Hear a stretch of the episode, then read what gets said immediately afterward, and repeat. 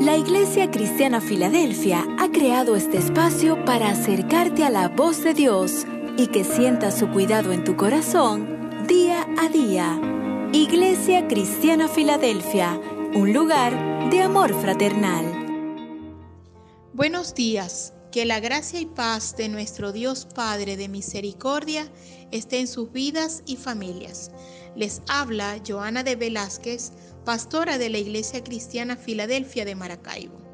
Damos gracias a Dios por este nuevo día y año que inicia, año donde podemos experimentar mayor expectativa e incertidumbre en comparación con otros años, pero donde también podemos afirmar que confiamos en nuestro Dios Padre que nos ha cuidado hasta el día de hoy. En esta oportunidad les quiero compartir un devocional que he titulado Un gran legado.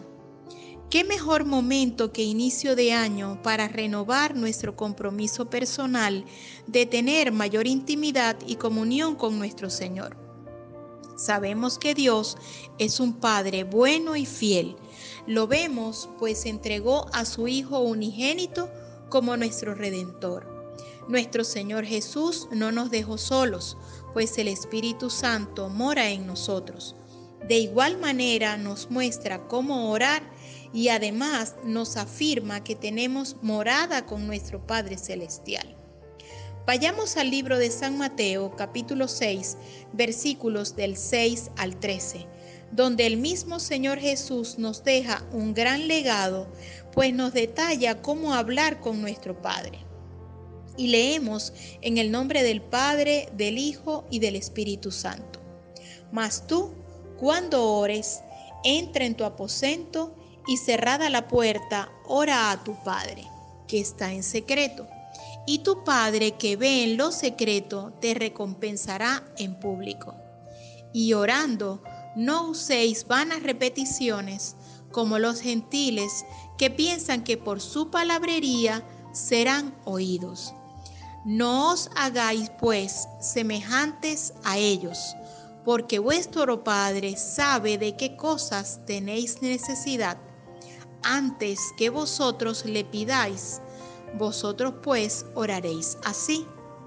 Padre nuestro que estás en los cielos, santificado sea tu nombre. Venga tu reino, hágase tu voluntad como en el cielo, así también en la tierra. El pan nuestro de cada día, dánoslo hoy, y perdónanos nuestras deudas, como también nosotros perdonamos a nuestros deudores. Y no nos metas en tentación, mas líbranos del mal, porque tuyo es el reino y el poder y la gloria por todos los siglos. Amén. Observemos cómo en los primeros versículos nos describe dónde debemos orar, en un lugar a solas, apartados. Así también nuestro Señor Jesús nos muestra la forma y actitud, pues nuestro Padre conoce nuestros corazones. Más adelante, desde el versículo 9 al 13, nos deja el modelo de oración. Entendamos que un modelo muestra los elementos, nos da las pautas de cómo hacer nuestras oraciones personales. Veamos que en el versículo 9 inicia alabando y dando honor a nuestro Padre Celestial. Luego expresa la soberanía de Dios, pues no se haga a nuestra manera, sino según su voluntad que sabemos es buena, agradable y perfecta. En el versículo 11 nos indica que expresemos todas nuestras necesidades de salud, trabajo, provisión, deseos.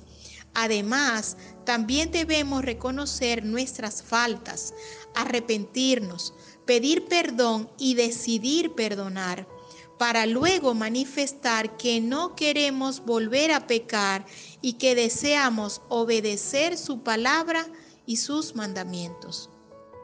Finaliza la oración reafirmando su señorío y poder por siempre.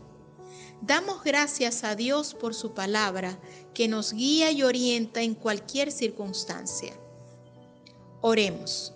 Amado Padre, Dios Todopoderoso, te alabamos y damos toda la gloria y honra a ti.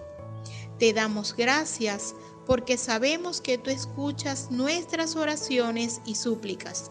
Gracias Señor por la paz y gozo que nos das en toda situación y en el tiempo de espera, pues sabemos que tú estás obrando. Te pedimos en el nombre de tu Hijo Jesús que nos cuides de toda enfermedad, que nos des provisión de trabajo para poder cumplir, cubrir nuestras necesidades. Abre puertas de bendición en nuestras vidas y familias. Te pedimos por nuestro país, sana nuestra tierra, limpia nuestros aires y derrama lluvia que reactive nuestros suelos. Todo esto te lo pedimos en el nombre de tu Hijo amado Jesús. Amén y amén. Dios les bendiga.